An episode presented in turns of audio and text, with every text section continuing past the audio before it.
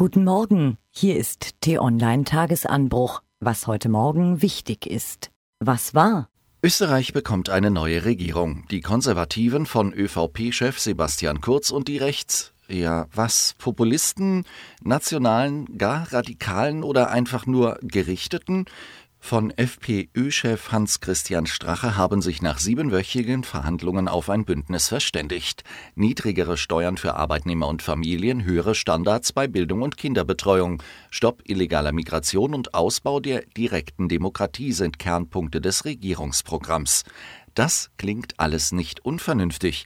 Trotzdem verging in den letzten sieben Wochen kein Tag, an dem nicht irgendjemand vor der FPÖ warnte. Das ist ebenfalls nicht unvernünftig, wenn man die rechtsradikale Vergangenheit Straches bedenkt. Menschen können sich ändern. Das ist dem Mann zugute zu halten. Trotzdem sollten wir diese Regierung, die heute Vormittag vereidigt wird, genau im Auge behalten. Berliner Feuerwehrleute haben am Wochenende ein Kind aus einem Tresor befreit. Beim Spielen hatte es sich versehentlich selbst in dem Safe eingeschlossen. Die Feuerwehrleute konnten ihn rechtzeitig öffnen. Das Kind ist wohl auf. Wie schön, dass es noch Helden gibt. Was steht an? Anfang Juli erlebte T-Online-Chefredakteur Florian Harms wie viele andere Bürger in Hamburg auch einen krassen Ausnahmezustand.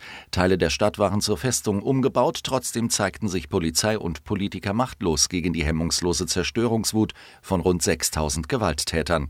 Rund um den G20-Gipfel zogen sie brandschatzend durch die Elbchaussee und das Schanzenviertel. Die Aufarbeitung dieser Gewaltorgie und des Versagens der Behörden, Bürger und ihr Eigentum zu schützen, ist auch fünf Monate später noch nicht abgeschlossen. Monatelang hat die Hamburger Polizei zigtausende Bilder und Videos von Überwachungskameras und Smartphones von Bürgern gesichtet und daraus jene ausgewählt, auf denen Brandstifter, Steinewerfer und Plünderer zu sehen sind, aber eben oft vermummt oder kaum zu erkennen. Deshalb sollen die Bürger jetzt abermals helfen bei der Identifizierung der Täter. Auf Basis der Bilder und Videos beginnt die Staatsanwaltschaft heute Vormittag die wohl größte öffentliche Fahndung, die Deutschland je erlebt hat. Auf t-online.de wird heute auch die Berichterstattung über den Anschlag auf den Berliner Weihnachtsmarkt fortgesetzt. T-Online-Redakteur Patrick Diekmann hat den regierenden Bürgermeister Michael Müller zum Interview getroffen und ihn gefragt, ob die Sicherheitsbehörden der Stadt heute besser gegen Terror gewappnet sind als vor einem Jahr. Angela Merkel wiederum empfängt heute im Kanzleramt Hinterbliebene der zwölf Todesopfer und Menschen, die damals verletzt wurden. Eine gute Geste, wenngleich sie sehr spät kommt.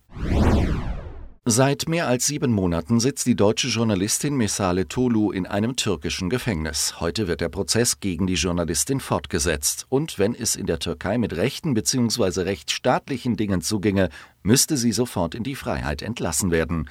Leider war das bisher nicht der Fall, weshalb die meisten Beobachter pessimistisch sind. Stuttgart galt wegen seiner besonderen Lage früher als beschauliche, lebenswerte Stadt. Das ist vorbei, seit Tiefbohrmaschinen und Bagger das schwäbische Erdreich umflügen und ein weiteres Problem der Landeshauptstadt aufgrund verschärfter Gesetze immer sichtbarer bzw. ruchbarer wird. Die Luft ist oft miserabel, Feinstaub liegt in Schwaden über Häusern, Weinbergen und den viel zu vielen Straßen. Heute will der grüne Oberbürgermeister Fritz Kuhn eine Bilanz der Luftreinhaltung 2017 ziehen. Als gebürtiger Stuttgarter meint T-Online-Chefredakteur Florian Harms, die Luft im Kessel wird erst besser, wenn Kuhn sich traut, die Blechlawine einzudämmen. Aber dafür muss er sich mit den wahren Herrschern von Stuggi anlegen, Daimler und Porsche. Bisher hat er sich das leider ebenso wenig getraut wie Landesvater Kretschmann. Weitere Informationen finden Sie auf t-online.de.